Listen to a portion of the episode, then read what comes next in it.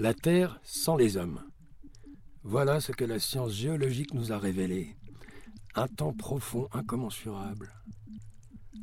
C'est à partir du moment où on ne peut plus compter qu'on est dans la préhistoire finalement. Comment se représenter ce temps immense qui nous excède? J'ai des visions cauchemardesques de paysages désertiques, peuplés de monstres, de créatures informes. C'est à devenir fou. Comme ce pauvre Gabrichevski. Écoute ça.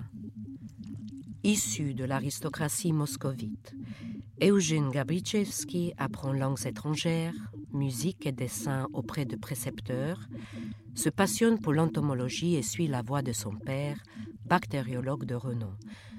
En 1924, à l'âge de 31 ans, il est engagé par un laboratoire de l'Université Columbia à New York, puis à l'Institut Pasteur à Paris, où il travaille sur l'hérédité. Cette prestigieuse carrière scientifique est brutalement interrompue par des troubles du comportement qui lui valent d'être interné dans un hôpital psychiatrique près de Munich. Il y restera jusqu'à sa mort 50 ans plus tard. C'est là que Gabrichevski réalisera son œuvre picturale imprégnée de ses souvenirs de scientifique. C'est magnifique ces petites gouaches. Et c'est exactement comme ça que je nous imagine il y a des millions d'années. Petits êtres ectoplasmiques qui oscillent entre flore, faune et humanité, des femmes chenilles, de drôles de créatures qui flottent dans des paysages aquatiques. Pas étonnant que Max Ernst ait collectionné ces œuvres. C'est totalement surréaliste.